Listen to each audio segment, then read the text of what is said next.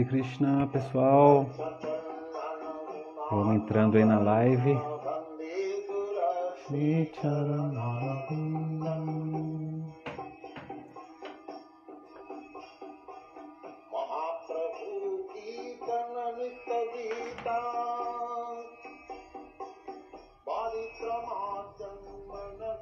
Hare Krishna, Hare Krishna a todos que estão entrando aí na live.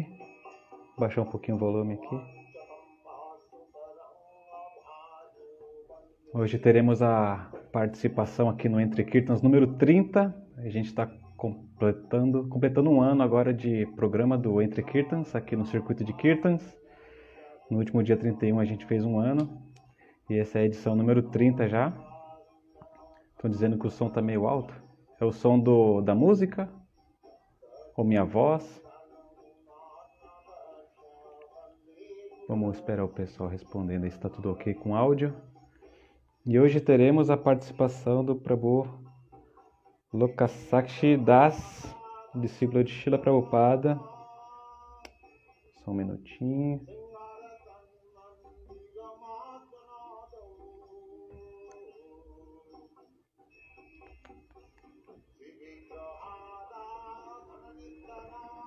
Então, como eu estava dizendo, Prabhu Lokasakshi Das. Ah, agora falaram que tá de boa, então beleza. Que bom. Vou diminuir aqui e vou tirar já a música. Então pronto. É, então a gente vai ter a, uma live com ele agora, um bate-papo aqui, uma entrevista com o Prabhu, discípulo de Prabhupada, um dos primeiros devotos aqui do Brasil, se não o primeiro. A gente vai perguntar isso para ele, para ele explicar melhor isso, que tem um, uma teoria que é o Prabhu Paravioma, tem uma teoria que diz que é ele que foi o primeiro devoto brasileiro. A gente vai poder falar sobre isso também. E então só para falar um pouco do Prabhu, é discípulo de Srila Prabhupada, como eu falei, é um educador, filósofo, é cientista da, religi da religião, é mestre de reiki também, e é uma memória viva aqui da ISCOM Brasil. Se você vai no Facebook dele, tem fotos de todas as épocas da ISCOM aqui no Brasil, de todos os templos. Tem muita coisa bonita ali pra, de, de memória para a gente se deleitar. Então eu vou, já vou chamar o Prabhu aqui. Ah, enquanto isso, eu deixo só é, prestar minhas reverências a Shila Prabhupada e aos devotos também que estão aí assistindo com a gente. Namam Vishnu Padaya Krishna Prestaya Bhutale Srimate Bhakti Vedanta Swaminiti Namine Namaste Sarasvati Devi Gauravani Pracharine Nirvishesha Shunyavadi Paschatya Deshatarine Vanchakalpatarubhyascha Kripa Sindhubhya Evacha Patitanam Pavanebhyo Vaishnavibhyo Namo Namaha Então agora eu vou chamar o Prabhu, que ele já até mandou uma solicitação aqui.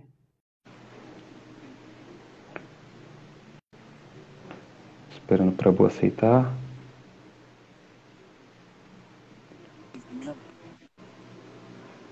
Hare Krishna, Prabhu, minhas reverências.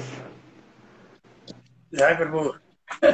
Como tá aí? Tá tudo... Você está cortando aqui? Tá cortando um pouco? Não sei, tá... como tá aí? Tá bom? Para mim tá bom. Tá tudo ok aqui. É o áudio e o... a imagem tá ótimo. O senhor consegue me ver bem, ouvir bem também? Tô vendo, tá tudo... a imagem tá bom, o som tá bom, tá tudo bom. Ah, maravilha, então. Então, reverências para o Bob, obrigado por ter aceitado o convite. Bem-vindo aqui ao nosso humilde programa do Circuito de Kirtans, aqui no Entre Kirtans. Muito obrigado, fiquei muito feliz que o senhor aceitou o convite. Então, queria já começando já o, o bate-papo. Ah, o senhor quer falar alguma coisa? Ou já posso ir perguntando? Tá. Hare Krishna, obrigado para Prabhuji pelo, pela, pelo convite, né? Para mim é uma honra, um grande um grande privilégio poder participar dessa, desse, desse grupo com vocês aí, sobre Kirtan, que é a nossa alma, né? Ah, então, é, obrigado pela, pela poder participar. Espero que Shila Prabhupada me inspire para que eu possa falar alguma coisa relevante para vocês. Uhum. então a gente sempre começa perguntando um pouco da vida do devoto, assim, prévio ao movimento, né? Como que era o, a vida da pessoa, se o senhor já se interessava por espiritualidade, yoga. Queria que o senhor falasse um pouquinho disso antes para a gente conhecer um pouco mais do senhor também, né? Tá bom. Ah, então, é, obrigado também por todos vocês que estão participando, não? Todo, eu não vou ler o nome de todos, mas eu vejo que tem um número bom de pessoas. Tá, então, eu vou falar um pouco sobre a minha humilde pessoa, não? Uhum. É, eu conheci o movimento no ano de 1973. Eu, na verdade, naquela época eu tinha 19 anos de idade, né? Então, eu, eu era um. Eu, eu, tinha fugido da escola, né? assim, eu, eu era uma, mais ou menos um, um, um, um, alternativo, né? Naquela época chamado hits. Uhum. e, e aí eu conheci os devotos é, é, São Paulo, é, devoto, casal de devotos, Vishnu, Vishnu Dasa, sua esposa, que era na época baptizada, que depois era iniciada, ambos discípulos de Prabhupada. Mas mesmo assim, eu sempre tive uma grande inclinação pela, pela vida espiritual. Não, eu, eu nasci numa família católica, né? Eu, eu, nasci no interior de São Paulo, uma cidade chamada Santa Cruz do Rio Pardo, mas eu nasci, eu passei a maior parte da minha infância toda no norte do Paraná, tá? Uma cidade chamada Jandaia do Sul. Então ali eu cresci ali e depois, certo? Depois, quando eu cheguei na adolescência, meus pais mudaram para São Paulo e passei a minha adolescência toda na cidade de São Paulo, né? E mas eu já tinha essa inclinação. Minha, minha família católica, minha mãe era muito religiosa, eu sempre tinha o desejo, né? eu lembro naquela época, eu queria pedir para minha mãe me dar uma Bíblia, eu queria ter um terço, eu gostava muito. Eu tinha, assim, uma grande inclinação pelo espiritual. Eu tinha, quando era criança, eu tinha sonhos, eu era discípulo de Jesus, coisas assim. Olha só. Uma maluquice. Assim. eu, eu ia, assim, no criado mudo da minha mãe, né? Sem ela tinha alguns livros lá, a Bíblia, né? Ilustrada, eu adorava ficar vendo. E tinha um livro que eu, que eu lia periodicamente, que é chamado um livro místico, não, da tradição de Santo Inácio, que é a imitação de Cristo. Então, eu sempre tive isso. Eu herdei a minha, minha a espiritualidade, a minha mãe mesmo, que ela era uma católica muito séria, mas não era fanática. Tanto que quando eu conheci os devotos, ela ficou muito feliz, não, porque eu tinha me tornado um homem de Deus, ela falava, não. E, e, e assim eu, eu, eu resgatei, né? Aquela minha, e quando eu conheci é, os devotos, os livros de Prabhupada, aí eu fui o primeiro devoto em São Paulo, né? Existem alguns devotos que dizem que foi existe a contenda, são três, Maharaj Danvantari no Nordeste, Parabioma no Rio de Janeiro e, e eu aqui. Eu não vou ficar é, advogando quem foi o primeiro. Na verdade, esses são os três primeiros devotos do Brasil. É mais fácil colocar assim, né? E foi praticamente na mesma época, nós conhecemos o movimento em três frentes diferentes. Não? Eu me tornei devoto com Brishni, esposa, para Bioma conheceu os outros devotos lá, o Bhaktapulsa, que foi criado a parte foi iniciado, e para Bioma conheceu o Dhruvananda e a esposa, né, Devi. Então foram, eram três devotos que estavam pregando no Brasil em três frentes. Então praticamente nós conhecemos quase na mesma época, né? A diferença e, e, isso é importante para aumentar o ego. Eu sou o melhor, primeiro. Primeiro, Adi, Adidas. Isso não, não, é importante. O importante é que nós recebemos a graça de Shila Prabhupada naquele momento. Não? É, é interessante que, que quando eu conheci os devotos, eu fui o primeiro a morar no templo, é, ali é, é, em, em Tantã. E, e, e, esse grupo de devotos, esse, grupo, esse casal, não, ele era parte de um grupo de devotos que vieram do Havaí, entende? seguidores de sannyasi, depois se afastou do movimento Sira Sarupananda. Aí, o GBC do Brasil era um devoto, era um, o GBC era Gorsunda Das, tá? que era casado com uma discípula de Chapapala famosa, Govinda Das. Então ele mandou o devoto abrir um templo do Brasil, que foi aberto dois templos no Rio de Janeiro e São Paulo, exatamente nesse momento que eu falei. E mas do decorrer do tempo, Passado alguns meses, este grupo de devotos romperam com isso, eles se tornaram dissidentes. A primeira dissidência seriam eles? Ou já haviam dissidências é. antes? Não, é, foi a primeira dissidência e é interessante entender que foi uma dissidência que aconteceu quando o Prabhupada estava vivo, a única dissidência que aconteceu quando o Prabhupada estava vivo. E Prabhupada aceitou esse devoto de alguma forma, porque eles falavam que eles não aceitavam o GBC, mas aceitavam o Prabhupada. Né? Eles não abandonaram o Prabhupada, eles tinham é, eram pessoas assim que tinham dificuldade com a, com a questão de instituição, o Sankta. Na verdade, aquele momento Sankta era quase que violento. Né? Hum. era muito assim, distribuição de. E, e, eles eram muito assim, paz e amor, então ele achava que não tinha que forçar ninguém a comprar o livro. Então tinha, tinha uma certa evidência, porque esse devoto Sri Soropananda, antes de conhecer Prabhupada, ele era um guru, ele era um yogi muito poderoso, ele tinha até poderes místicos, não? Ele, ele tinha seguidores em todo o Havaí, na Nova Zelândia, um ashram grande, tinha 200 ou 300 seguidores, e aí ele conheceu os devotos Gosundadadi, e aí ele aceitou Prabhupada.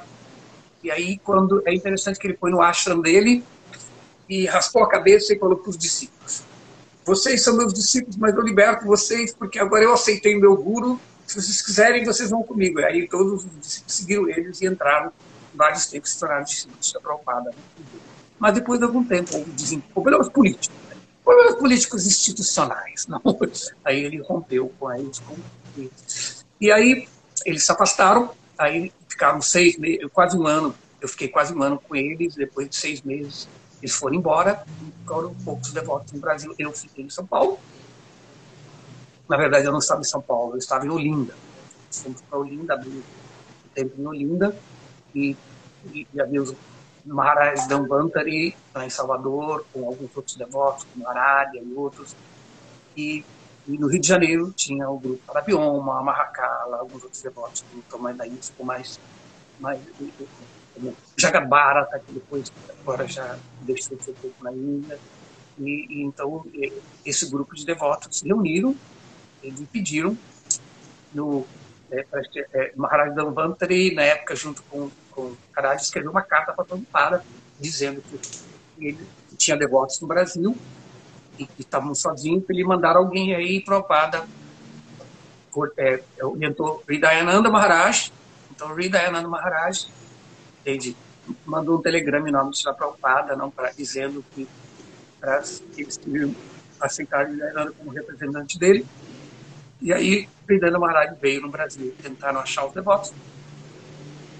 Ele não conseguiu achar os devotos, assim, viu, ele, ele desencontro, mas depois chegou, aí ele, ele voltou e mandou uma ravira, tá?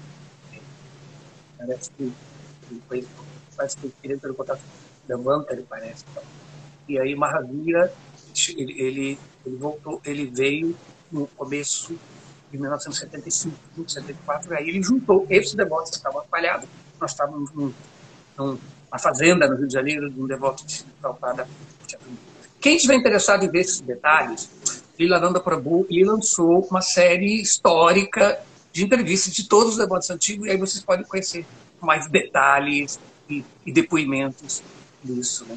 Então, eu, é, é, aí eu participei no começo, eu, eu, eu, trabalhava na BBT, né? eu ajudei na tradução do Bhagavad, da Bhagavad Gita, da primeira edição, e eu sempre trabalhei na parte é, é de relações públicas e departamento legal.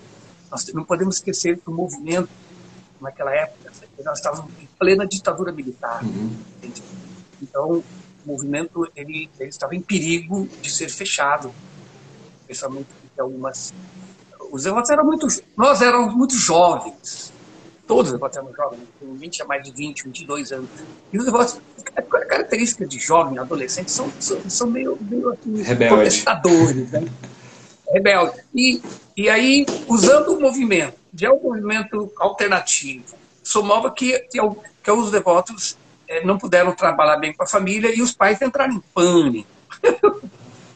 Pensando que os filhos foram aliciados, lavaram o cérebro deles. Então, então aí, no, no, no começo, é, um pouco, na época que o Prabhupada ainda estava vivo, né, no, em meados do ano é, 75, 76, 77, o movimento sofreu muito campanhas da imprensa e de, e de, grupos de pais, especialmente no Rio de Janeiro, que queriam fechar o movimento. É. Na época, o movimento foi, ele foi fechado, na Argentina também, uhum. Que também era uma ditadura militar mais pesada aqui no Brasil, e aí os devotos tiveram que se exilar no Brasil. Então, é dito que em 75, 76 houve um, um êxodo dos devotos argentinos para o Brasil, e isso gerou muito, muito problema. Então, o Lidananda Maharaj, que era o nosso GBC, ele me tirou do trabalho que eu fazia na BBT é, e, e, também na, na, tesouraria do tempo, me, me deu o trabalho de, de, de regar da parte legal e relações públicas para tentar proteger o movimento. Então, foi um trabalho muito árduo para que o movimento não, não sofresse represália. Geralmente, as ditaduras militares, assim, bem direita que era, eles não perseguem religião, eles não são contra religiões, mas eles são tradicionalistas e, portanto, apoiam grupos. Como na Argentina, por exemplo, a Igreja Católica era muito ortodoxa e, e, e ela, e ela fez com que o movimento fosse fechado. E no Brasil também houve grupos de, de senhoras tradicionalistas que tentaram fazer com que o movimento fosse fechado. E o pessoal Mas, criava muita história assim sobre os devotos? Tinha muita, pessoal criava muitas histórias assim sobre os devotos, mentiras, as fake news, né, que hoje está em na moda. A imprensa é uma loucura, né? É, houve uma jornalista que foi que, que, da Rede Globo, né, que era Ana Davis, que ela ela se tornou devota, né, disse que se tornou devota, depois ela se arrependeu por alguma razão, não, não vou entrar em critérios pessoais, e aí ela fez ela fez uma série de calúnias é, eram baseados em alguma verdade, mas com uma interpretação errônea, uma interpretação muito pessimista. Os negócios eram muito fanáticos. Uhum. Eram, outra coisa também, a gente tinha muito problema com os vizinhos. Os devotos eram assim, barulho era uma loucura. Os devotos acordavam às quatro horas da manhã com kirtan e com o microfone ligado. Então, nós sofremos um problema de, vizinhança. Os devotos não tinha aquele, aquela maturidade de então o Lida Maharaj me colocou para cuidar disso né então eu sempre tive como o Lida Maharaj falava no caixa é o cão de guarda da ISCO então eu era tipo fazia um trabalho bravo de brigar para ajudar e, fui passei noite interrogatórios na polícia tops para tentar é, é, fazer com que o movimento, provando que o movimento, o governo não tinha nada que se preocupar com o nosso movimento não era. E é interessante que que esse contexto lembra muito o que aconteceu com a história do, do, do nosso movimento Hare Krishna é, na Índia. Por exemplo, Chaitanya Mahaprabhu, o movimento de Sankirtan, ele surgiu numa Índia dominada pelos muçulmanos. Gente, então os devotos tinham, não podiam ter uma postura os Vaishnavas, principalmente os Vaishnavas, eles sempre têm uma postura meio varnashram, meio político, os reis, que chato, governam com. E, e eles não podiam, eles tinham que ser alienados é, é, é politicamente para que os muçulmanos permitissem. Então, então, então nós também tentamos mostrar que eles não tinham que se preocupar que os devotos não eram a, nossa, nossa postura não era política, não era para mudar, para mudar a sociedade brasileira, a cultura brasileira, porque vem, vem essa, essa paranoia. Né? Uhum. Inclusive, é uma paranoia que o movimento sofreu está sofrendo uh, recentemente do governo, do governo é, é, de direita é, militar é, ditatorial da Rússia, né? Também a Igreja Católica Ortodoxa é, persegue o movimento lá e o movimento teve muitas dificuldades no dia de hoje, depois que acabou o regime da União Soviética. Então há esse problema, mas houve investigação e o governo não conseguiu fechar o movimento porque nós conseguimos provar a eles eu não vou entrar em detalhe aqui, eu fiz vários pedidos, é, entrei na justiça contra, contra, contra, contra, o Ministério do Trabalho, Justiça. Contra, então houve assim, um trabalho muito de bastidores que não apareceu.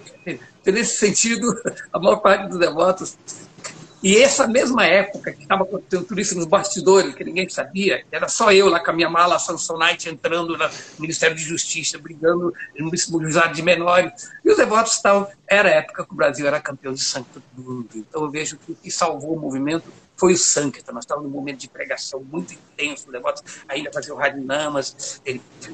Mas apesar de campanhas de divulgação no Brasil, fez com que os devotos ficassem durante um período, o negócio não saiu quase na rua de dote, eles tinham que sair com roupa civis para poder de fazer Sankirtan. Então, mas, pela misericórdia de Cristo, o Sankirtan fez com que depois de, de, de toda essa dificuldade, nosso movimento fosse reconhecido como uma religião genuína.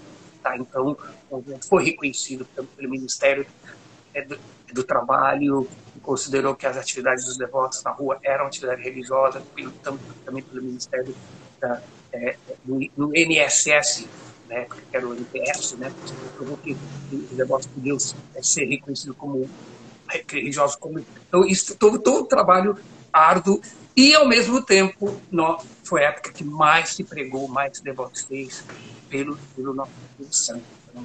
Então, esse foi um momento difícil é, e mais um momento é, é, é, se estabeleceu pela pregação madura que o movimento. Se foi a época que, logo depois disso tudo que eu estou falando, foi quando o movimento cresceu. O, o templo lá na, no Ipiranga, né? Isso foi tudo depois dessa fase assim, difícil. Uhum. Exatamente coincidiu. Isso foi bem no comecinho, então, aqui do Brasil. Bem no comecinho do movimento. Na década de 70. Década de 70. Esse problema tivemos tudo na década de 70. Tá? Já na década de 90, já, já o movimento já saiu. A situação política do Brasil mudou, né? houve abertura política, não havia mais esse perigo de, de, de, de, de autoritarismo ou, ou, ou mesmo ou aí na década de 90. Aí voltou a segunda onda de Sancta, né? Também já sem esses problemas. Foi a, a era dourada do Sancta no Brasil, né? É, é ela, ela exatamente foi exatamente da década de 80 à década de 90. Essa, a década de 80 foi a época dourada do Sancta. Hum. Os grandes templos lá na Glória, a mansão tinha moravam quase 100 devotos no templo de São Paulo, no Ipiranga, no Recife também tinha um grande templo, ou seja, era, foi a grande época dos, dos, dos grandes achas, não foi quando comprada a Nova Gokula, tá? foi em, é, é, lá no Nordeste também, Braja Dama, então foi um momento, o movimento cresceu bastante, estamos... O movimento já entrou numa outra fase, né? Naquela época o movimento era comunidade. Agora o movimento Hare Krishna é congregações. Uhum. E aquela casa do Ipiranga é impressionante, né? Às vezes eu passo ali na frente e fico imaginando como que era o templo ali, é. de Aganata ali dentro. É incrível. É a mansão Jafé, chamada. Hã? Jafé o nome? Tem, tem um nome também. É a mansão Jafé. É Palácio dos? Cedros também é um nome assim, né?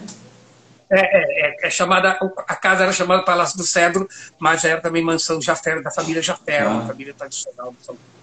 Tá? Sim. Queria que o senhor falasse um pouco do, do seu primeiro encontro com os devotos, né? Como se deu isso? Se foi num Harinama pela rua? Como foi? Deve ter sido uma coisa muito assim de outro planeta, né? Ver os devotos pela primeira vez, essa, esse sentimento. Então, é, eu conheci os devotos exatamente no comecinho, é, é, foi entre março, abril de 1973. Eu, tinha alguns amigos que eles eram estava ligado muito ao, ao, aos movimentos contra a cultura na época e muito ligado também a, a, a artista, Rita Lee, Mutantes e esse pessoal tudo ali. Aí eu, e, e, e eu encontrei com os devotos a primeira vez quando eu fui num show do Gil, do Gilberto Gil e a Gal Costa, esse show que aconteceu no teatro, fica lá na, bem na altura do, da, da, da Avenida São João, o Minhocão entra na São João ali, Ali embaixo tem um teatro, não sei, lembro mais o nome desse teatro. E ali teve esse, show. Eu já tinha ouvido falar que tinha os devotos, porque esse meu amigo que era, era costureiro antes da gente ali, ele tinha ele, ele, era meu vizinho, eu fui na casa dele, ele via fotos de volta do Supremo, mas ele mistificou, né? Ele estava ele falava inglês, né? Ele estava traduzindo as aulas que esses devotos estavam dando, mas ele mistificou, né? Dando uma coisa. E não, e não me levava, não.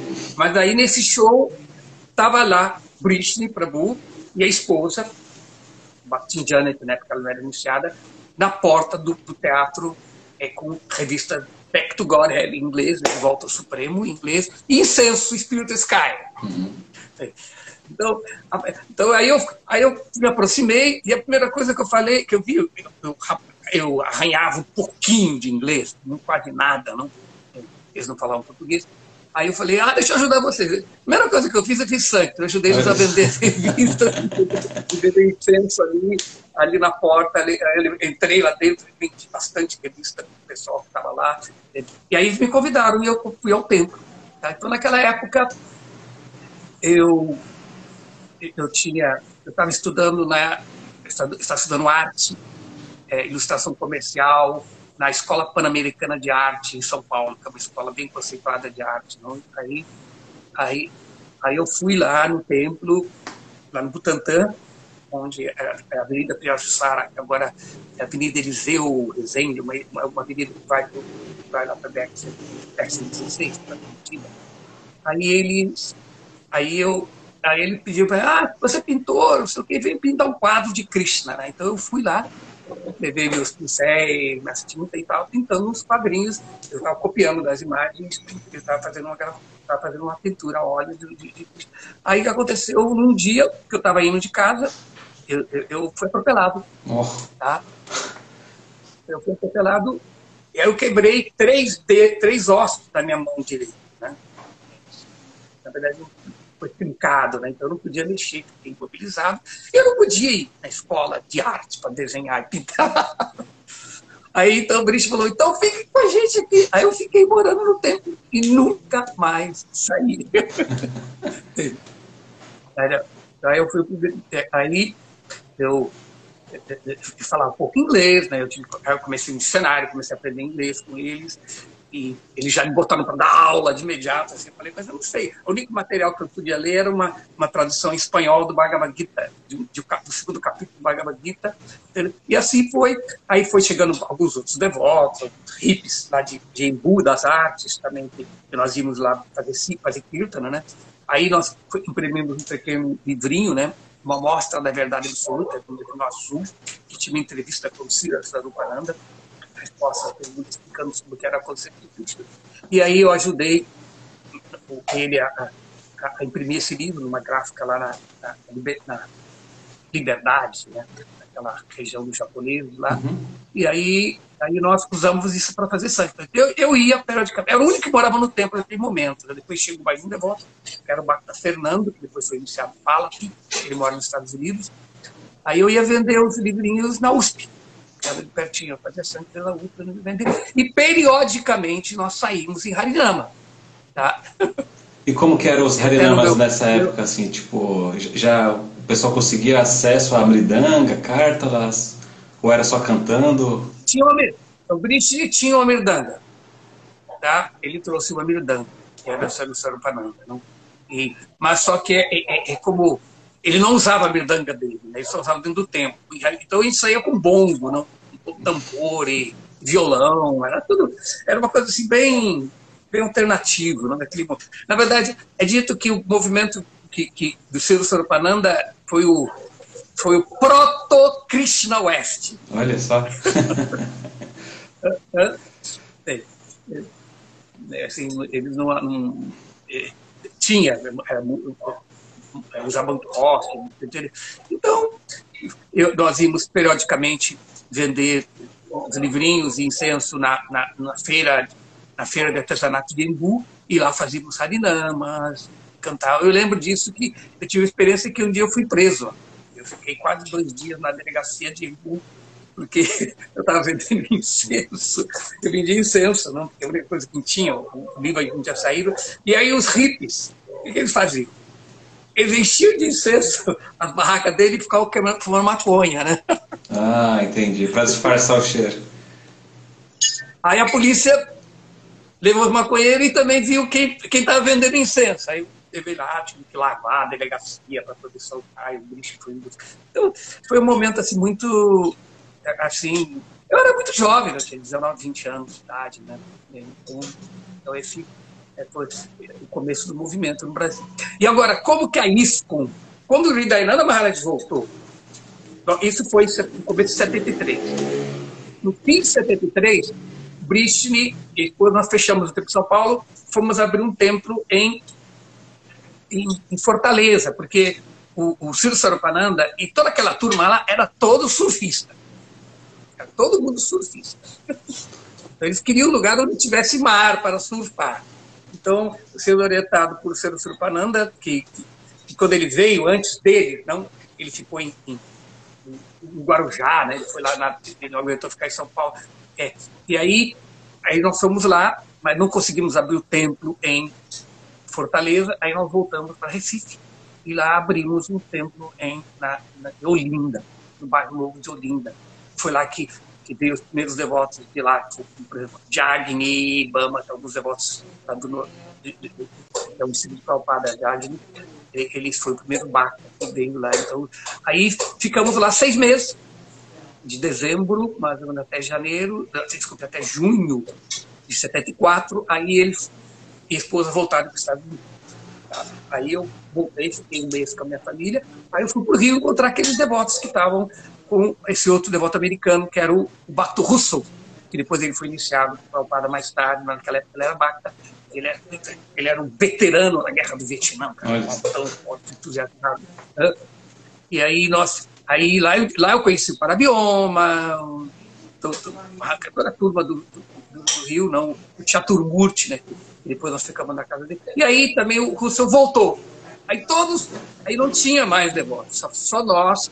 E, e, e, ficou esse grupo de devotos ali no Rio, no Nordeste, em Salvador, principalmente em, em, em, Recife, né, é o, o, Jagni, e, e na Bahia, que era Maharaj Danvantari Arádia, todos esses devotos, todos cantavam japa já, eram devotos, né, ofereciam seu alimento.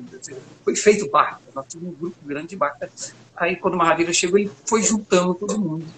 E aí, no ano de 1970, dezembro de 74, aí nós, Mahavira chegou, e aí juntou os devotos. Eu lembro que nós estávamos na fazenda de Chatumuti, eu fui o primeiro a raspar. Né? o primeiro a... E aí nós fomos em São Paulo e abrimos o primeiro templo lá que ali foi na, também de Cantã, uma mansão. Foi essa história maravilhosa, não? O negócio não tinha dinheiro nem para comer. A gente conseguiu alugar uma mansão sem fiador. Outros tempos, né? Hã? Outros tempos, né? Hoje em dia isso é impossível, né? Você conseguir alugar é, uma coisa e, sem e fiador. Também. E aí o movimento começou ali, comecinho, janeiro, fevereiro, março de, de, de 75 Aí a ISCOM foi registrada, mas a história do registro da ISCOM é como nós comemoramos que alguns dias atrás. Foi no domingo, é, né? A, Dia primeiro. É domingo foi comemorado é, como que Prabhupada fez estatuto, juntou os devotos e a história de como que a ISCOM do Brasil também começou também é meio mística assim, entende? Porque os devotos começaram a fazer Sankta, Mahavira, Mahakala, os devotos que estavam lá no BT, nós consegui, eles conseguiram pela pregação, que os livros fossem impressos, a Bhagavad Gita, além do Nascimento da Morte, a Revista de Volta ao Supremo, Faço Viagem a Outros Planetas, todas as literaturas foram escritas, foram publicadas, porque uma editora, a, a Companhia Litográfica Piranga, ela aceitou imprimir direto, sem a, em consignação. Ela, ela imprimiu para a gente e dava para os devotos, e na medida que os devotos vendiam, iam pagando coisa assim que não existe, não. É uma coisa mística. Não. E aí o Sankta, o livro agora mudou, né? Era mais. No começo era assim, não tínhamos livro, o que é que fazia? Eu me lembro que eu ajudei, pegava latinha colava em volta. Ajuda a construir. Então os devotos entravam de tote, a Sari, nos ônibus, né, e falavam: oh, nós somos o movimento Hare Krishna, estamos aqui, vamos imprimir essa literatura aqui. Então a gente pedia, do, é, do, jogava moedinha, tudo. Do, e assim que nós conseguimos pagar o aluguel de uma mansão, de toda despesa. Depois apareceu um indiano ali na, nos jardins que, que, que, que doou alguns pacotes de incenso, depois começaram a contar. E aí os livros saíram, aí o Sankta começou. E aí o que aconteceu? Os devotos, naquela época que era ditadura militar, tinha uma, uma delegacia que não existe mais, que é a delegacia de vadiagem.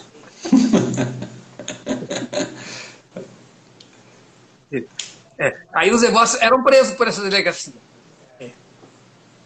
Aí, aí eu fui eu fui visitar, é, ir lá falar com o delegado, né? Explicar o delegado que era o movimento. Ainda bem que você veio aqui, eu mandei uma notificação, mas ninguém recebeu. Eu precisava falar mesmo com o responsável, do, do, que a gente quer saber quanto é, porque vocês, é, qual a situação de vocês. Aí, a gente era quase hippies.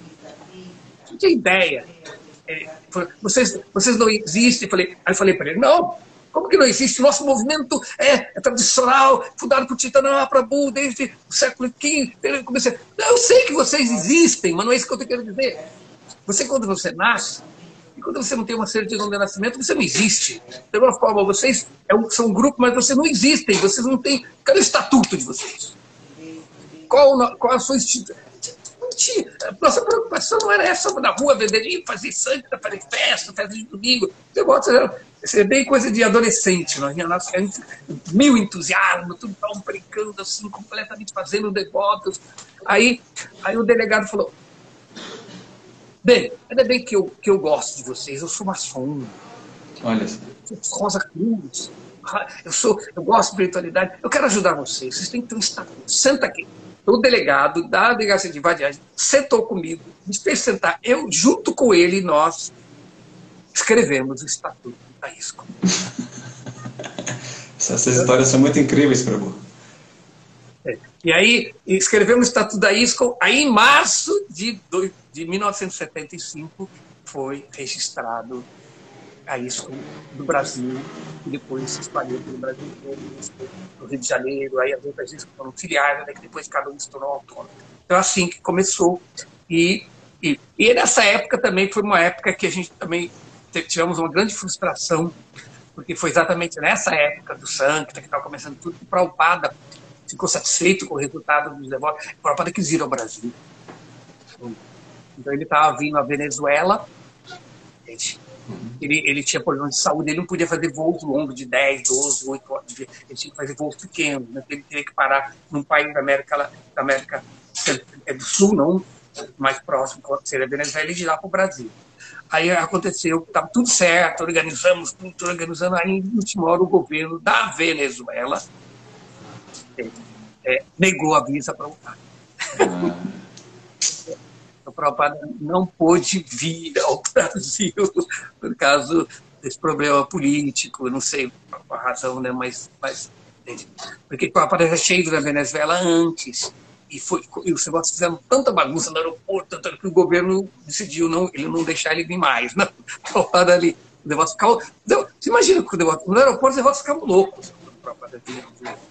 E Estados Unidos é um país muito, muito aberto, democrático, não tem problema, não. Mas na, América Latina, é, é, os países é, é eram têm dificuldade. Então, essa foi uma coisa. Mas depois o movimento foi crescendo, a BBT, ele publicando os livros, Ishara é, logo se tornou diretor da BBT também, aí ele pôde estar fazendo muita, um trabalho muito grande, a imprimir todos os livros do Ishara Prabhupada. Tá? E também em São Paulo, nós eram famosos Harinamas lá em frente ao, ao MAP, né, em São Paulo e no Rio de Janeiro, na, na Senhora da Copacabana. Então, essa foi uma época, é, tempos de glória, né, como dizem no Rio de Janeiro. Não? Literalmente, né? Então, por isso deu para vocês verem um pouquinho, não? Tá? E o senhor, Mais perguntas? O senhor chegou a ir à Venezuela para conhecer a Prabhupada pessoalmente? Olha, vou dizer uma coisa para você. Eu, eu sou um daqueles poucos discípulos de Shila Prabhupada. Poucos, não, tem vários discípulos de Shila Prabhupada que nunca tiveram, nunca vi pessoalmente Shila Prabhupada. A minha relação com Shila Prabhupada sempre foi o serviço em separação. Né? Porque é dito que existem duas formas de você servir ao guru. De associar-se com o guru. Vapo e Vani. Vapo é a forma física, quando você fisicamente está com o guru. E Vani é quando você serve ele seguindo as instruções. Sheila Prabhupada explica que seguir as instruções do Guru é mais importante. Temos ver que Prabhupada, só no início do movimento, quem leu Lilamrita, que havia aquela opulência de você conviver com Sheila Prabhupada.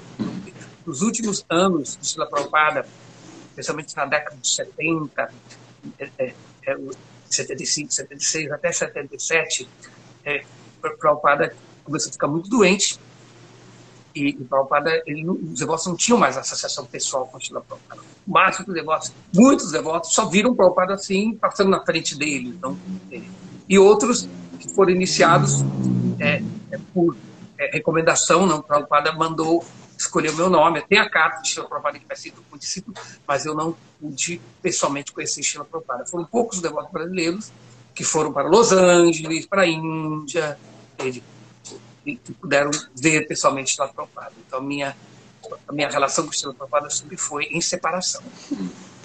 E como que era a, a conversa, assim, não conversa, né, mas como que vinham as instruções de Shila Prabhupada aqui para o Brasil? Tinha uma, um ritmo assim de mandar correspondência uma vez por mês? Como funcionava isso? Não.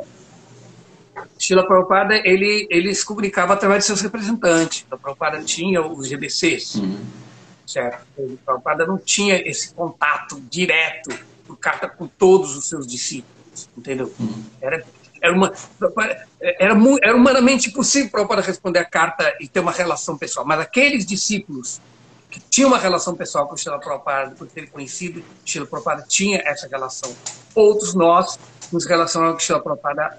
O representante de Srila Prabhupada era, no caso, Ridananda Maharaj, mesmo Mahavira. Então, através deles, eles escreveram a Srila Prabhupada, eles recomendavam a Srila Prabhupada, entende? Tem até a carta e aí Sheila Prabhupada respondia, falava, eu aceito tal, tal, tal, tal, tal. Prabhupada, numa carta, ele aceitava 20, 30, 40 discípulos e, e pedia para que eles fizessem a cerimônia. Prabhupada, no começo, ele mandava a japa, ele cantava na japa e mandava a japa, e Prabhupada escolhia o nome. Uhum. Isso eu, eu cheguei a participar disso. Eu recebi a carta do Shila Prabhupada e ele escolheu o meu nome, que é a carta que ele escolhe meu nome. Mas nos últimos anos, nem isso Shila Prabhupada pôde fazer mais. Aí ele escolheu os Ritvi. Os Ritvi eram aqueles devotos, que eram uma parte de GBC, que podiam iniciar em nome de Shila Prabhupada, ou seja, eles escolhiam o nome, eles cantavam na japa, faziam a cerimônia e e, e, e davam e, e, colocavam no livro dos discípulos de Prabhupada esses devotos. Então, esses devotos, eles, eles tiveram é, nem mesmo o Prabhupada escolheu. Então, o Prabhupada fez esse, esse rito, que depois esse rito foi, foi interpretado como sendo sucessor de Shila Prabhupada, que foi a época dos, dos acharyas, que depois foi um, um, um, foi corrigido, que não era realmente, o Prabhupada não queria que esses ritos se, se tornassem seus únicos sucessores, para poder que todos os seus discípulos que se qualificassem pudessem pegar se tornar discípulos. Tá, tá certo? Uhum. É, então, já partindo já para o tema de hoje, que é Shila Prabhupada, queria que o senhor falasse um pouco né, sobre é, instruções de Shila Prabhupada sobre os santos nomes, né, que é o, é o tema do nosso mês aqui de, de agosto, né? A gente vai falar só basicamente sobre Shila Prabhupada. O mês passado a gente falou muito sobre, sobre Srila Bhaktivinoda Thakur. A gente publicou um monte de canções dele na nossa página. Esse mês agora é sobre Srila Prabhupada, porque tem um aparecimento dele no final do mês, não é?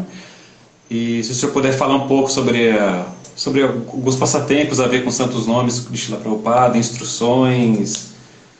E a gente vai, vai tá. seguindo aí por esse caminho. Depois a gente vai, vai surgindo outras tá, perguntas. Eu... Ah, inclusive eu queria falar para o pessoal, se alguém quiser fazer alguma pergunta, Aqui embaixo pode... tem, tem um balãozinho com ponto de interrogação. Você pode apertar aí, fazer a sua pergunta e ele aparece aqui pra gente. Fica mais fácil de achar a pergunta do que pelos textos aqui. Tá. Primeiro de tudo, tem uma tela aqui, vou tenho que sair. Tá. É, primeiro de tudo, é importante entender que no começo do movimento circulava aquelas famosas fitas cassetes. Hum.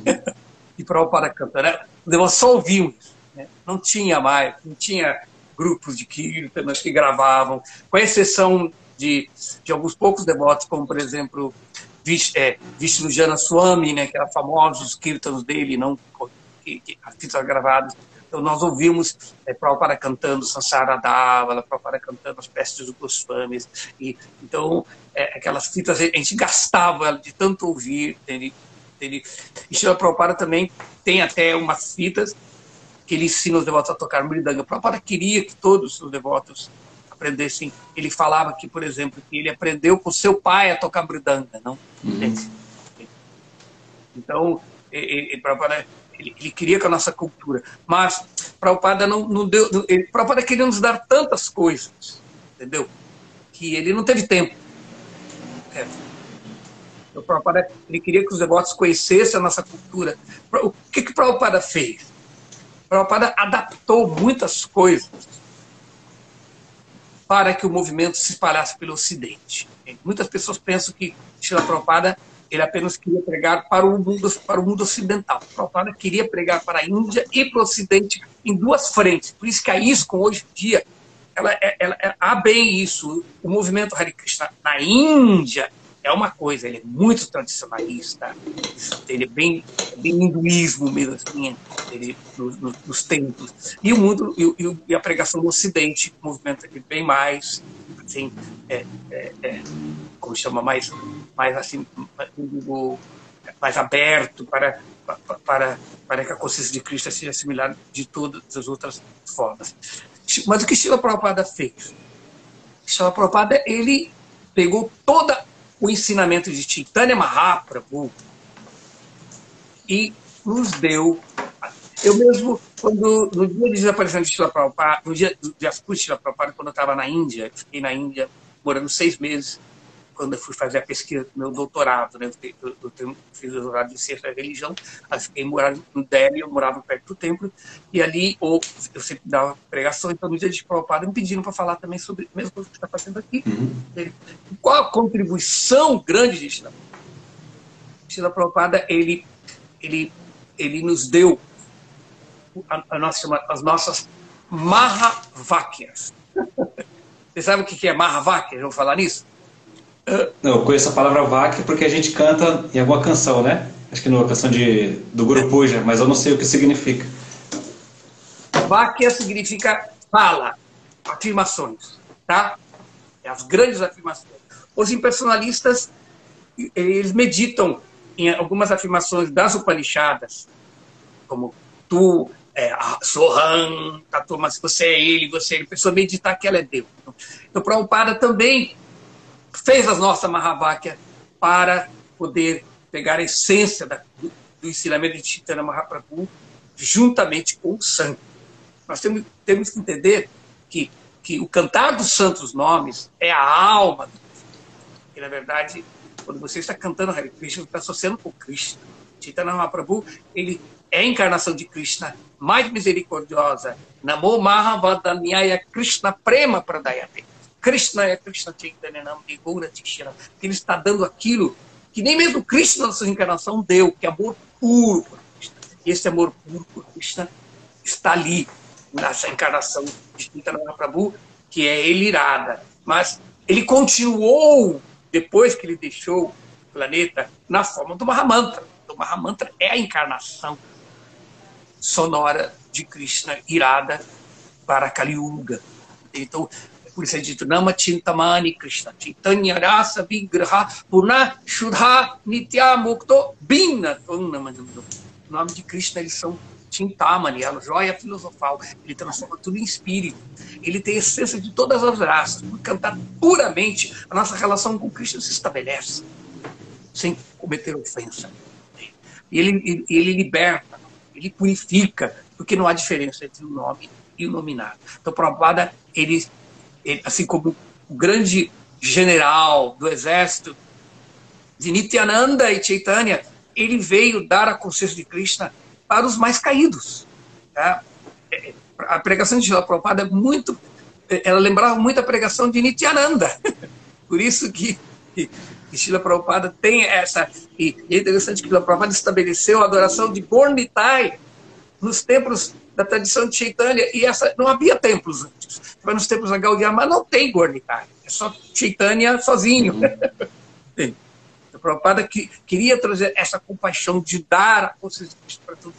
Então, baseado nisso, para aquelas pessoas que além de cantar Hare Krishna, além de se ocupar, também querem ter uma compreensão teológica, compreensão filosófica, Shila Prabhupada, é, ele formatou a filosofia e criou as que eu chamo, é, é, quem, quem fala isso é, é, é, Gopal Krishna Goswami na sua tese de doutorado que foi publicada em, em livro, né, que é, que é, que é, a, te, que é a teologia Shila, do movimento da consciência de Cristo de Shila Prabhupada, ele fala que Prabhupada nos deu três afirmações, que é, vou falar em inglês, tá? Uhum. Krishna, the Supreme Personality of God. Krishna a suprema personalidade da divindade. Essa foi a primeira grande afirmação. A segunda é serviço devocional. Bhakti. Ele traduziu Bhakti como Bhakti Seva. tá? E a outra é consciência de Krishna. Uhum. Então, essas, essas três, pode parecer que nós estejamos acostumados, mas são, são afirmações assim, profundas que incluem toda a nossa filosofia, todo esse elemento de Prabhupada. A consciência de Krishna Prabhupada deu o nome do nosso movimento, movimento para a consciência de Krishna, o movimento da consciência de Krishna. E é interessante que consciência de Krishna, em sânscrito, ela é Krishna Chaitanya. Krishna Chaitanya significa consciência de Krishna. Tá? E o serviço devocional, é, Prabhupada deixou bem claro que Bhakti não é apenas devoção, mas é serviço devocional. Bhakti Seva. Eu me lembro que eu estava em Delhi, dando uma aula lá no templo de Delhi, e lá a maior parte das pessoas, as aulas quase são todas em hindi, quase não tem ocidentais, né? Então, eu dava aula em inglês e, eu, e o, o, devoto ali traduzia para o hindi, para o resto dos devotos. Aí eu estava falando sobre o Mahavakya, tinha Prabhupada, falei que Prabhupada traduziu Bhakti como serviço devocional. Aí o devoto falava falando hindi, Prabhupada Bhakti, Bhakti. Falei, não, Bhakti Bhakti He, não. Bhakti, Bhakti Seva He.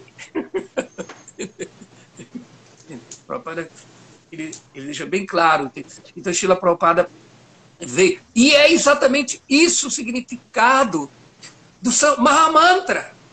Quando nós estamos cantando Mahamantra, não podemos pensar que o movimento é só para criar é, é, um grupo de artistas.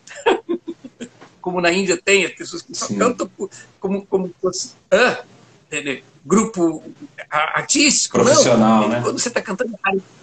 Hã? Profissionais, é, né? É, é, é profissionais, está cheio na Índia. É, mas quando você canta Hare Krishna, você está falando, ó, oh, energia de amor de Krishna, energia de ser, me ocupe no serviço. Então, então, então por isso, o Srila Prabhupada, ele, ele deixou bem claro, não é só Bhakti, não é, é, é Bhakti Seva, nós temos que ser. Então, por isso, a consciência de Krishna, é, é, e tudo isso fecha, né? E Krishna é a suprema personalidade da divindade, que é este Mahavata Krishna Prabhupada, é baseado no resumo de todo o ensinamento do Srimad Bhagavatam, que, que é baseado nesse famoso verso do Srimad dhyagyanam prameti paramatmiti ah, os videntes da verdade, que realizaram essa realidade única, que é não dual, descrevem na, diferentemente como Brahman ou Paramatma e Bhagavan. Então, e, e, e Bhagavan inclui Paramatma e Brahman. Então, por isso, quando ele fala Krishna é a suprema personalidade da divindade, ou os devotos traduzem como a suprema personalidade de Deus. Tá? Então, então, nesse sentido, é, é importante. Eu fico muito feliz que hoje em dia, que apesar do, de um momento muito difícil que nós estamos vivendo com a pandemia, né, e, que as, as coisas presenciais foram fechadas, os templos, mas isso de uma maneira contribuiu para abrir a pregação de uma maneira assim que está explodindo. Ou seja, começamos a ter o quê? Lives, aulas, como live. Então agora você pode assistir, você pode ir em qualquer templo, você pode, ó, vou assistir uma, hoje vou assistir aula de Curitiba, hoje vou assistir aula de Porto Alegre, eu vou assistir aula do Mayapur TV, né? Agora tem, eu vou assistir aula do Templo de Então você pode escolher ali, entende? Então, essa é uma opulência que antes nós não tínhamos, não é verdade? Sim, é verdade. Então a pregação entende? Então, dessa maneira, e, e, e mesmo muitos cursos, né? a gente vê que o Maharaj Chandramukha está fazendo vários cursos de, de vários cursos, então, mesmo o, já eram feitos alguns cursos é, assim, à distância, no Adulta, né? mas agora nós podemos ver que tem. Eu mesmo estou dando vários cursos, não é, é, é, pela internet, sobre o, sobre o Bhagavatam, sobre o Vedanta, inclusive agora até mesmo uma plataforma nova se abriu ali aqui de um, de um grupo de, de estudos é, universidades livres. Então é, é um momento muito grande, de, é um momento de muitas grandes oportunidades de nós darmos essa base filosófica, que não é para substituir, é para complementar o processo de Sankirtana. Porque é Sankirtana. Porque a palavra, o que é a palavra Sankirtana? Pergunta você. É, cantar todos juntos, né? Em sanga, né? Mas cantar o quê? Cantar os santos nomes de Krishna. Sankirtan, o conceito de Sankirtan é muito amplo. Ele é cantar os santos, é cantar os nomes de Krishna, cantar as glórias de Krishna, cantar sobre as formas de Krishna, cantar. Então, o ato de você divulgar. Por, por, por que, que nós chamamos a distribuição de livro de Sankirtan? É porque até a, a, gente falar sobre a literatura, o que tanto faz a gente falar sobre Krishna ou cantar sobre Krishna, toda glorificação a Krishna é Kirtan, né? Então, se a gente está entregando Krishna em forma de texto ou em forma de música, a gente está entregando Krishna diretamente para a pessoa, a gente está distribuindo Krishna para ela. Acho que esse é o conceito. É, é, é, é o sangue tem exatamente isso: é divulgar, cantar, ouvir, falar, congregacionalmente, para todo mundo, para todo possa ter acesso a se purificar, associando-se com Krishna na forma do seu nome, suas atividades, suas qualidades, é, tudo isso é bem isso. E é interessante que isso vem exatamente falando o que eu falei, por que, que a distribuição de livro é Sankirtan? Porque Srila Bhaktisiddhanta Saraswati, ele, ele falou que era chamado Brihat Mridanga. Kirtan significa o quê? Mridanga, não é? Sim. É? E a Brihat Mridanga é o quê? Que ele chamava que era a... A distribuição de livros, né? Que é a, a grande Mridanga, né? É, a grande Mridanga, porque assim as pessoas todas... Você podemos ouvir agora Kirtana, mas daquilo para. Agora, com os livros, ele está ali. Se você abrir o livro, aí, aí o livro começa a cantar. As glórias de Cristo começam a cantar. E hoje nós temos um momento tecnológico, tem outras coisas. Agora nós temos o quê? Internet. Para o Brihat, Brihat, que é a internet, que é as lives.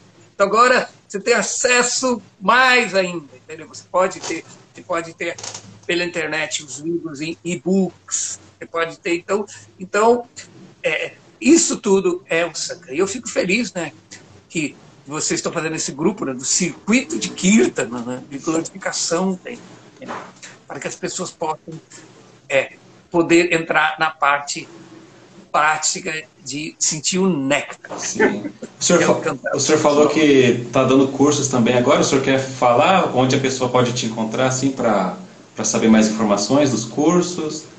Quiser aproveitar o gancho. Depois eu, eu, eu, eu, vou, eu vou, é, é, só procurar. Eu tenho. É, é, é você quer encontrar muito? É, é, só entrar no meu Facebook, que lá eu, eu boto, eu anuncio todos os meus cursos que estão sendo feitos, tá? Ou pelo, ou mesmo pelo pelo Instagram. Só procurar. Eu não tenho como digitar, senão eu digitava aqui. Vocês podem procurar. É, Essa aqui puder digitar aí aparece nos comentários, mas é, o senhor está como Lúcio, Lúcio, Lúcio Valera, né? Então, é, eu, eu, no momento, só, só fazer propaganda. Agora, né? Agora é a hora do comercial, né?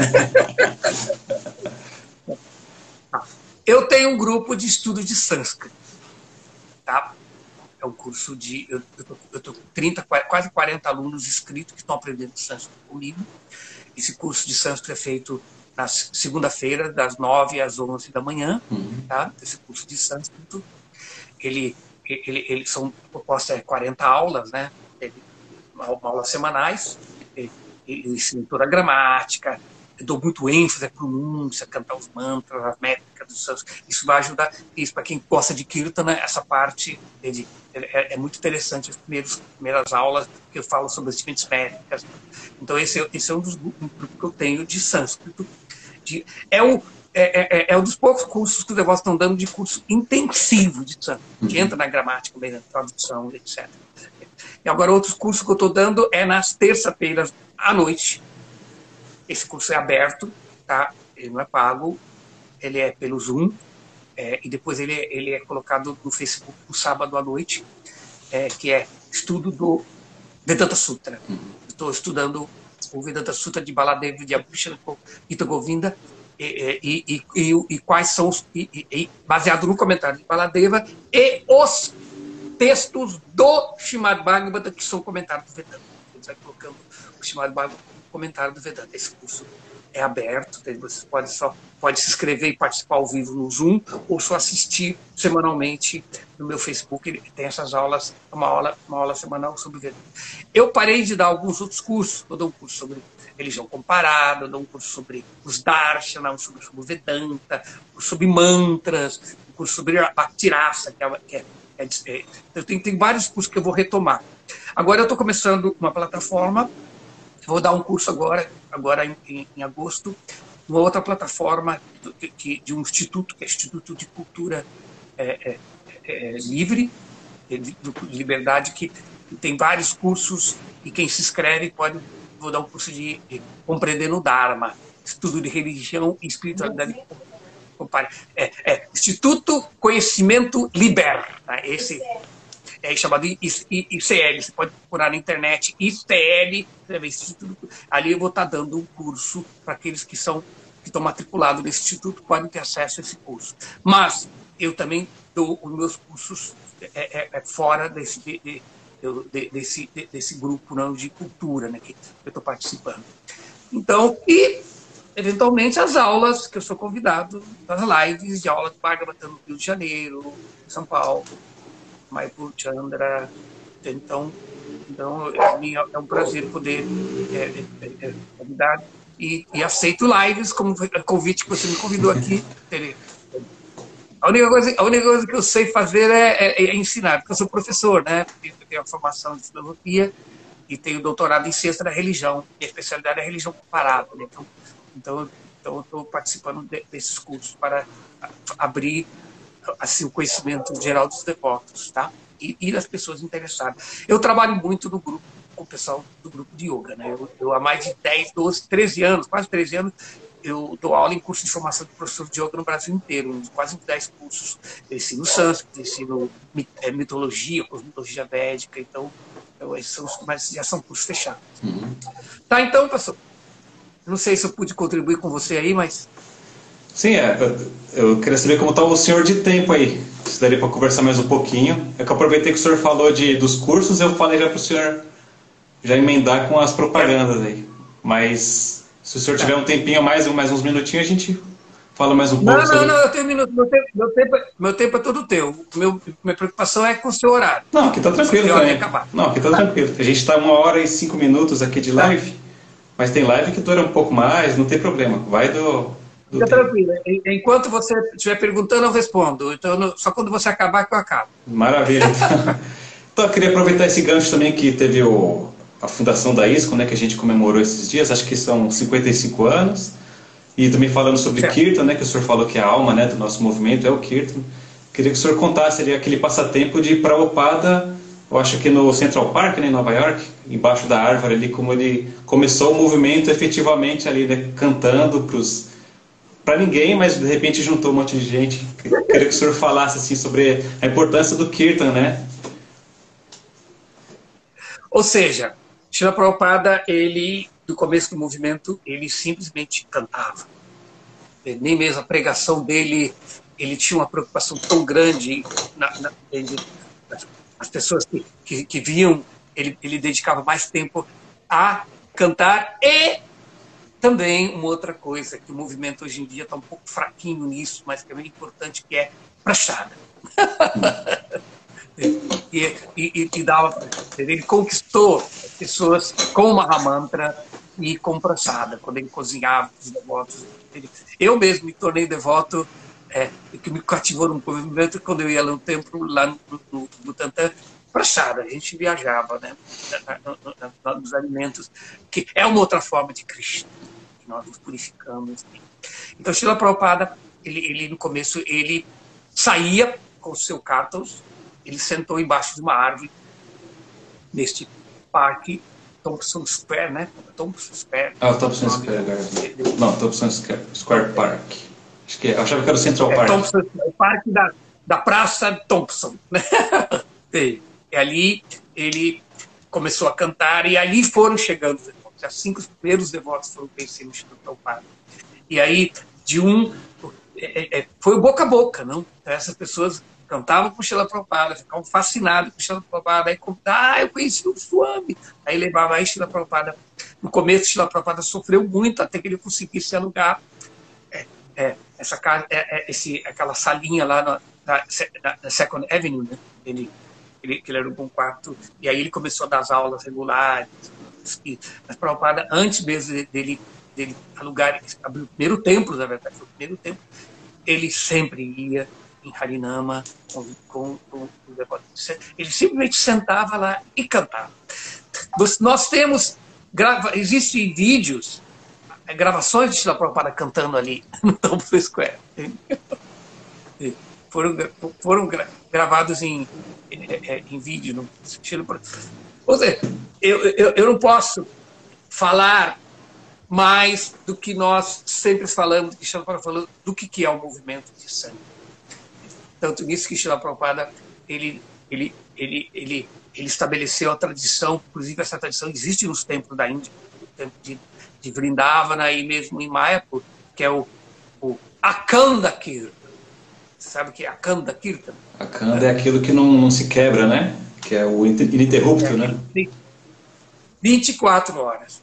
No Brasil, nós tivemos momentos muito dourados de, de, do, do, do, da, de, de, de Kirtas em Nova Gokula. Infelizmente, parou, né? Ele. Aqueles foram. Assim, se Kirtan 24 horas, Kirtan 48 horas, 72 horas. Eu acho que está no momento da gente, de novo, resgatar essa essa nossa cultura de, de. Né? Sim. Assim que a no pandemia momento... acabar, né? A gente precisa retomar isso aí. É, mas, mas isso não, não, não, impede de fazer isso que vocês estão fazendo, fazer o kirtan online. Sim, a gente está mantendo. Os artistas, os artistas. Olha, eu estava vendo, eu tenho um amigo meu que, é, que ele, é, ele é músico no Fortaleza. Né? Hoje em dia existem orquestras online. Está todo mundo um músico separado do outro, mas eles se juntam Uma doideira, né? E, e... Uma doideira pensar nisso, mas acontece. Então, por isso, nesse momento que nós vivemos, que é o momento em que nós estamos sofrendo um karma coletivo do mal que a humanidade está fazendo para a natureza, para os animais, não, não dá para entender de outra forma que essa pandemia é uma miséria adibáltica, cleixa, misturada com a didáica cleixa. Não, não é apenas a miséria causada por outros seres vivos, o vírus, é karma. Não, nós estamos sofrendo desde. O mundo não é mais o mesmo. Nós podemos ver que, que, que, que nós perdemos muita liberdade por termos abusado da liberdade que o ser humano tem de explorar a natureza, de explorar os animais. E, e, e aí veio esta, este karma. Então, nesse momento, é importante que o processo do Jagya, Sankirtan Jagya, seja incrementado agora através desses iniciativa como o Círculo de Kirtanas e outros grupos que elas estão fazendo de, de, de, de, de cantarmos. É. Antes todo mundo ia no templo, na festa de domingo para cantar. Agora você pode entende, entrar no templo pela internet entende, e participar. tá? Então, Shila Prabhupada ia eu nem imagino como Prabhupada iria ver, né? Nós podemos ter esse instrumento que na época de Prabhupada não tinha. Prabhupada não, não, chegou a viver o momento da internet, né? uhum. né? E, não só da internet, como também das comunidades sociais, né? Que foram uma outra grande revolução, não? Você pode é, é, tem, tem, tem, plataformas aí que você pode ter milhares de pessoas assistindo, não? Imagina só essa é. ferramenta nas mãos de Prabhupada, né? Que incrível. É. E, e tudo isso é Kirtan. É Sankirtan. Você pode estar sozinho na sua casa, mas milhões de pessoas podem estar cantando com você. então, e é isso que Shila Prabhupada começou. Não? Então vamos cantar bastante, fazer muitos kirtanas, tá? E eu vejo que vocês fazem estudo também das canções, eu acho isso muito legal, muito bonito. Né? É, é, a gente agora no mês de, de julho, a gente pegou e fez umas... A gente dedicou nosso Kirtan 6 horas que a gente faz todo mês, né? Mas a gente sempre fazia com Mahamantra. Dessa vez a gente fez com canções de Bhaktivinoda Thakur e a gente também divulgou as, as letras com as traduções. Mas a ideia é a gente fazer cada vez mais, assim, mais canções Vaishnavas para a gente ir estudando e, é, e aprendendo eu, mais. Eu, Eu me lembro do começo do movimento, a gente sempre aprendia as canções, não, na ISCO, principalmente, de, de, de batida taco. Né? Kibajayo Jaya Chanda. Ele, ele, ele é, acorde almas adormecidas, né? E é, tem, tem assim, canções para kirtanas maravilhosas. É, tem muita coisa para a gente aprender com os, os acharyas, né? A gente precisa estudar muito isso, as canções, para a gente se aprofundar justamente no, no nosso kirtan, né? No, no Mahamantra, né? O humor certo. Exatamente. É muito interessante. É, o, alguém tinha mandado uma pergunta aqui.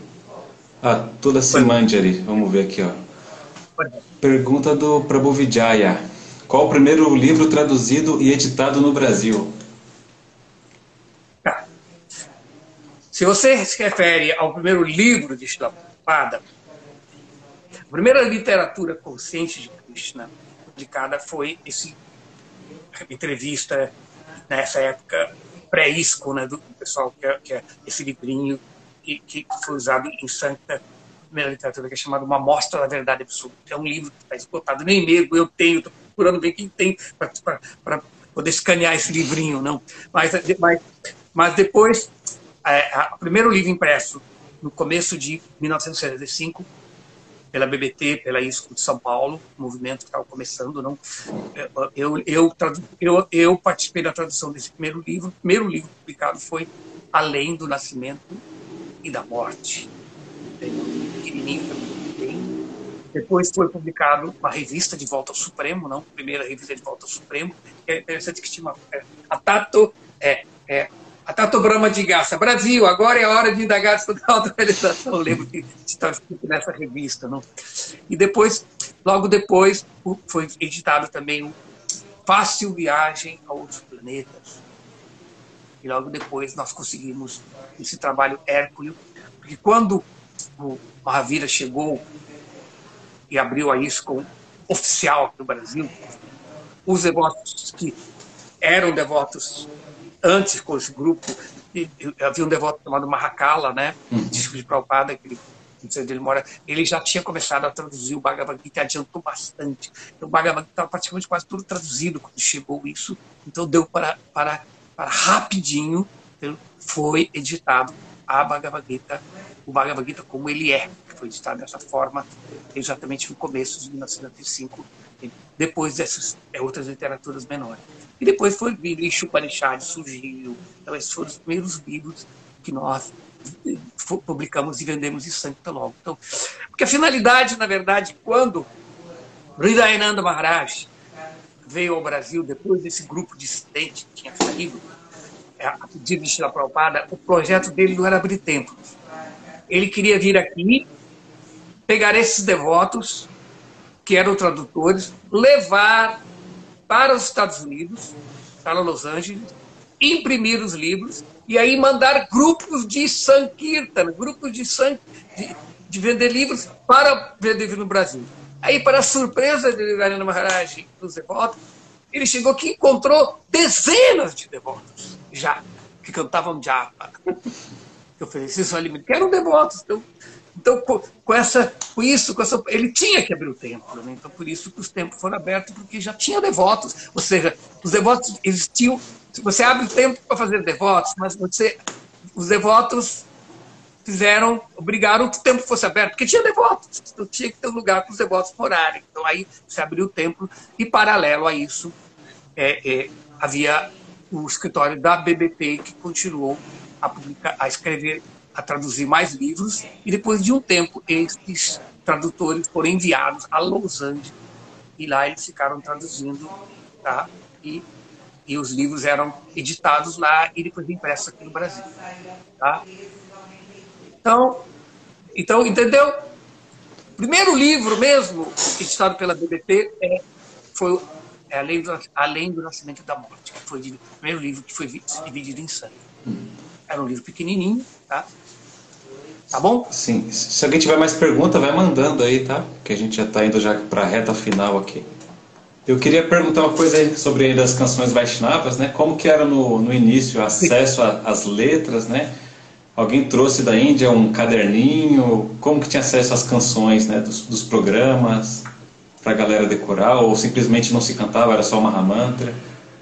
Bem nesse comecinho. Né? No começo, havia o livro que foi editado pela BBT, né, um livro de canção, tem, e ele demorou para ser traduzido, mas os devotos, é, é, a maior parte dos livros que nós tínhamos era em inglês, a gente usava aquele, aquele livro de canção.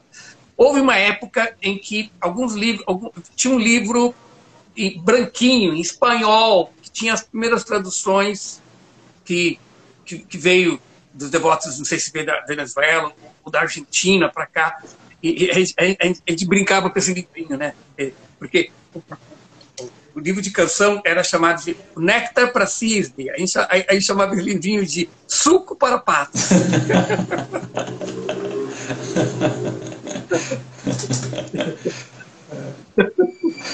Porque era, era, era em português, era espanhol, né? Ninguém entendia, mas tinha aquelas canções, né?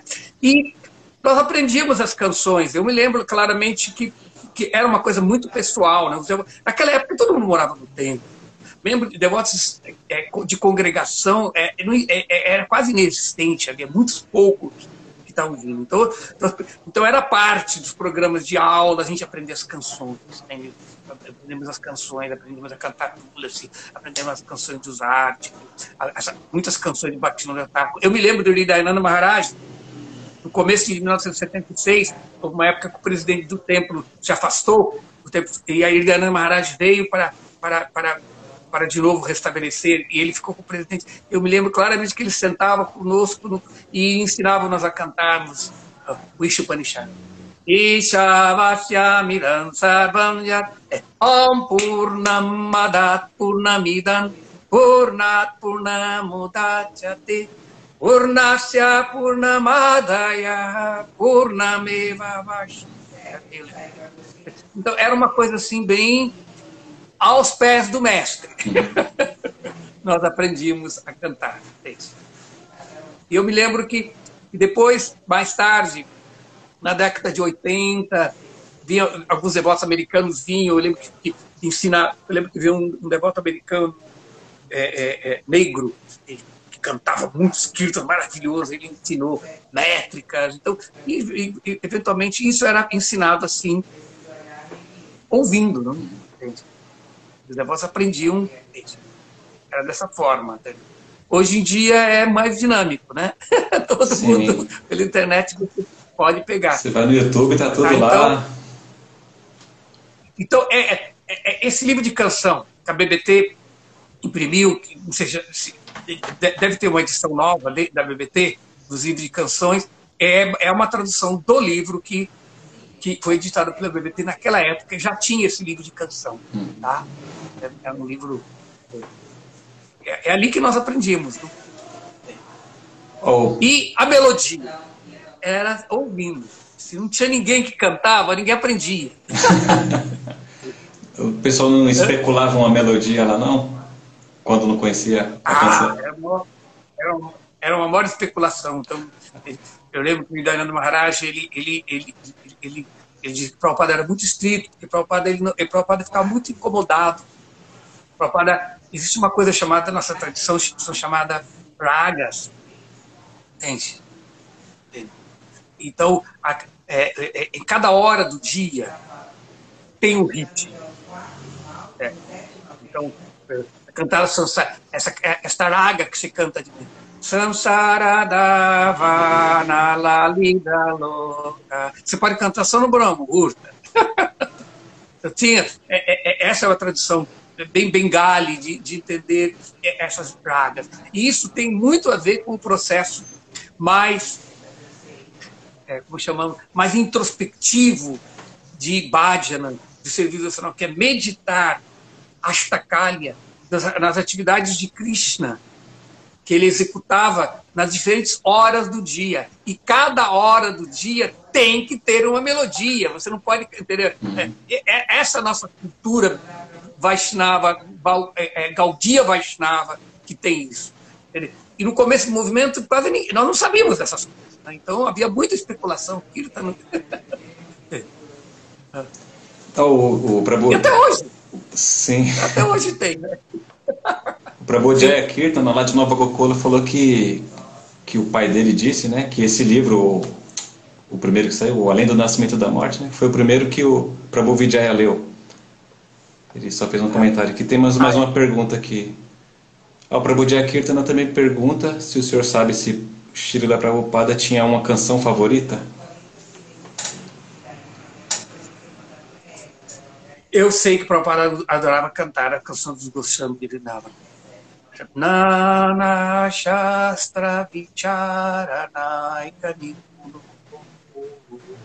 Sadharma Sanstapako Lokanan Hitakarino Tribhuvane.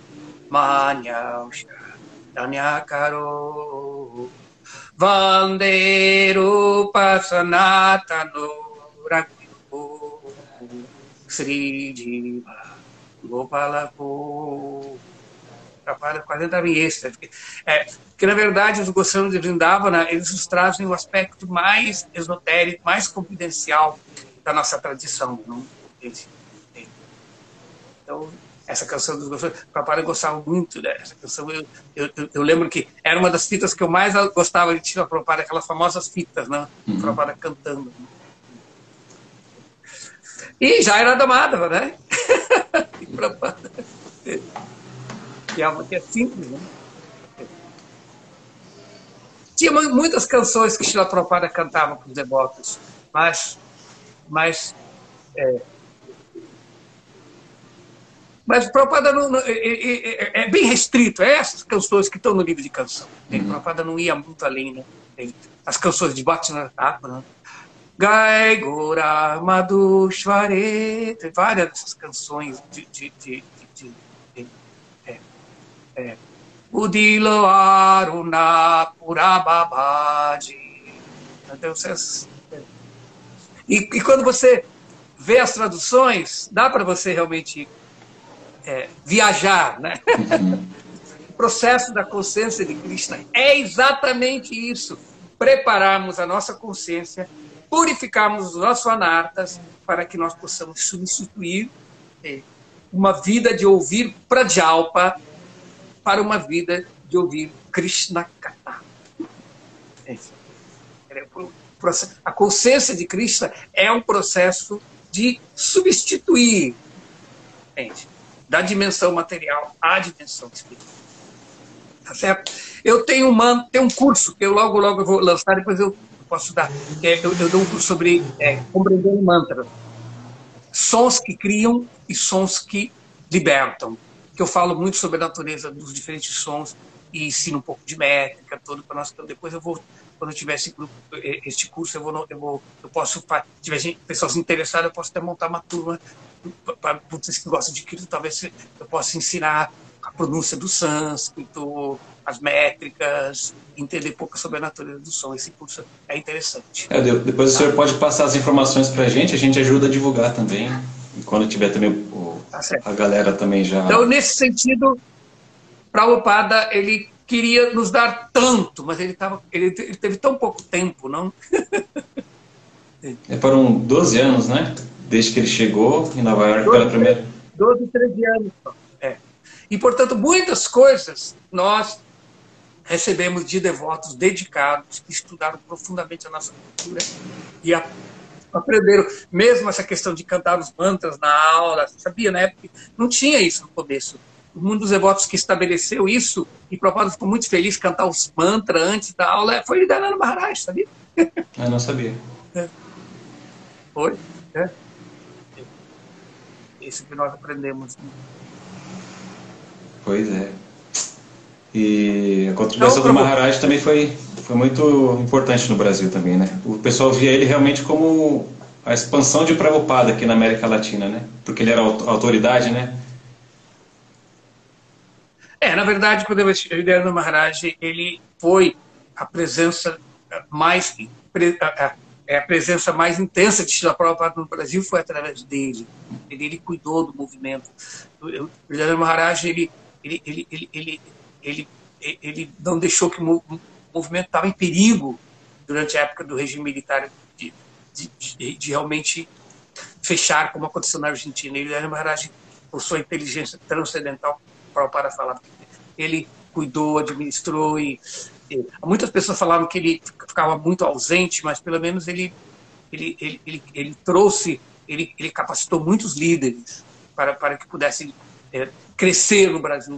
O movimento do Brasil ele cresceu diferente de muitos outros lugares. Muitos lugares do mundo era americano que iam fazer aqui no Brasil. Os devotos brasileiros tiveram que ser os líderes. Uhum. é. Hum. Que é Jagadvititra, Prabhu no Nordeste, Maharaj Dhanvantari, Prabhu, entende? É, Chandramukha, que depois também veio na segunda geração, Prasananda, Parangatit Prabhu, então todos esses devotos ele, foram, assim, o movimento era muito unido, não havia uma liderança forte naquela época, não? E alguns deles se tornaram mestres espirituais, não? Sim. E depois. Então, espero que eu tenha contribuído para vocês alguma coisa. Ah, contribui muito. Estou vendo se tem mais alguém aqui mandando pergunta. Parece que não. Perguntas? Parece que não temos. Não temos mais nenhum aqui. E já estamos. Mas já foi bom papo. Teve um, uma hora e meia já de live, geralmente dura mais ou menos uma hora, uma hora e pouquinho, tá bom. Então, foi uma live Mas bem bacana. gostei da conversa, ah. Obrigado pela, pela, pela oportunidade, entende? É, com certeza a gente vai chamar o senhor de novo aí para próximo para falar de Não, outras coisas também.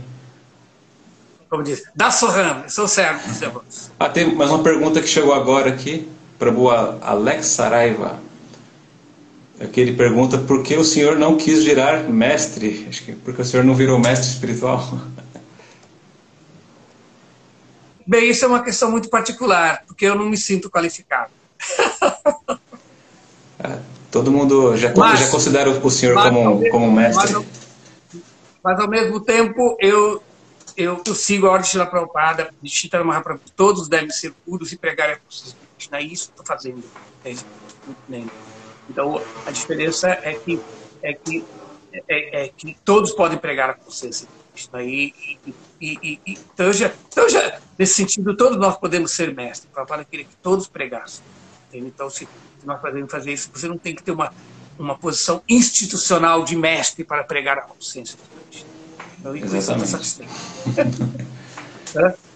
Então, muito obrigado, Prabhu, muito obrigado por ter aceitado o convite, por iluminar a gente também aqui. Espero que a gente conte com a sua participação outras vezes também, mais para frente. E, é isso, se eu quiser deixar, deixar algum recado aí, a gente já está finalizando aqui. Tá bom. Então, muito simples. Cantem bastante e sejam muito felizes. Muito obrigado, então, Prabhu. Acho que o senhor tem que apertar o X aí na tela, deve ter no topo aí, deve ter um X para sair, que eu vou dar só mais uns recados finais aqui e já estamos acabando. Muito obrigado, Até a próxima. Hare tchau, Krishna, tchau. reverências. Hare Krishna, muito legal o bate-papo com o Prabhu, sempre com muitas informações. Espero que a gente possa trazê-lo mais vezes aqui para falar com a gente. E só para lembrar que esse, esse mês é muito especial, um mês que a gente está dedicando a filha da Prabhupada. É, dia 30, é dia, tri, dia 30 o Jamastami, é o aparecimento de Krishna. Dia 31 é o aparecimento de Shila Prabhupada, então é um mês muito especial. E durante também o mês vai ter desaparecimento de Srila Rupa Goswami, tem o aparecimento de Balarama, um mês muito especial. E logo daqui a duas, semana, duas semanas teremos mais outro entre Kirtans. Ainda não tem aí confirmado o, o, convidado, mas vai ser uma pessoa muito legal aí. O Kirtana que vai convidar essa pessoa. Eu acho que vai ser um, uma live super legal também, então fiquem ligados aí. E no último sábado do mês teremos também o Kirtan 6 horas. E acho que de informação é isso. Queria agradecer então a todo mundo e muito obrigado por terem ficado até agora assistindo. Um grande abraço a vocês, bom final de semana, boa noite e Hare Krishna.